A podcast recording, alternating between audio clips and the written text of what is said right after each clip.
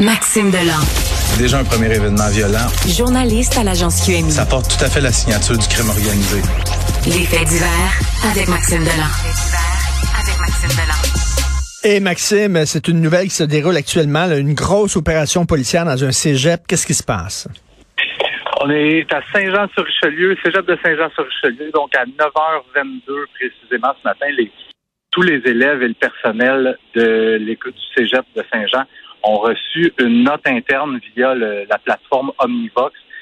Euh, ce qu'on disait essentiellement, c'est euh, à tous les étudiants et le personnel, trouvez-vous un local, euh, trouvez-vous un local, barricadez-vous à l'intérieur, barrez oh. les portes, fermez les lumières, opération policière en cours. Donc, je suis présentement en direction. Écoute, pendant que, que je suis sur la route, j'ai envoyé quelques petits messages à, mes contacts à Saint-Jean. On me confirme un suspect arrêté. Euh, c'est quoi la nature de la menace? Ça, je suis pas en mesure d'en dire davantage.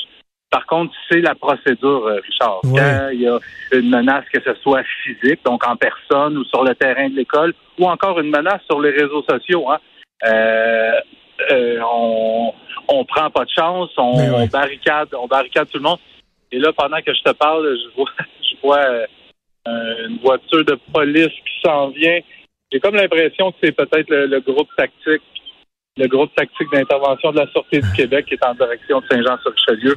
On veut, on veut éviter, on veut éviter toute forme de drame. Hein. On se comprend, il n'y a pas de chance à prendre. On a des milliers de, jeunes, euh, de jeunes étudiants, des adultes également qui font partie du personnel. Donc, on veut évidemment éviter toute forme de menace, que la menace se concrétise. Donc, on en est là présentement. Les élèves et le personnel sont barricadés. Hey, là, Hey, on se croirait dans le fin fond de l'Arkansas, puis ça se passe ici chez nous. La bonne nouvelle, comme tu le dis, Maxime, c'est que maintenant on réagit, on prend ça au sérieux, on est pas là. Il n'y a, a, pas de chance à prendre, euh, Richard. des fois, euh, par expérience, je peux te dire que j'ai couvert des, des histoires où la menace c'était vraiment bancale. C'était vraiment du gros n'importe quoi.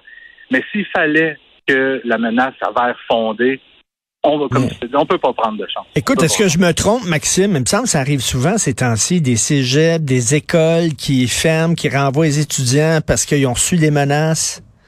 Les cégeps, moins souvent.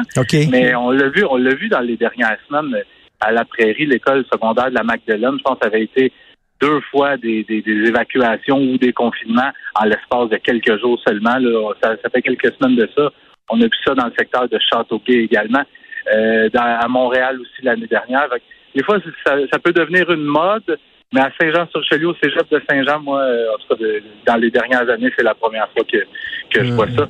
Je serai en mesure de vous en dire un petit peu plus euh, dans les dans les peut-être les 20 prochaines minutes. je devrais être sur place. Euh. OK. Puis de toute façon, on va t'écouter euh, tantôt avec Isabelle Maréchal. C'est Isabelle qui remplace Benoît Dutrisac aujourd'hui, qui est absent à son émission. Donc, on va écouter ça. Mais ça doit être fréquent quand tu es un étudiant, puis tu reçois une note en disant, va dans un local, ferme les lumières, puis barre la porte.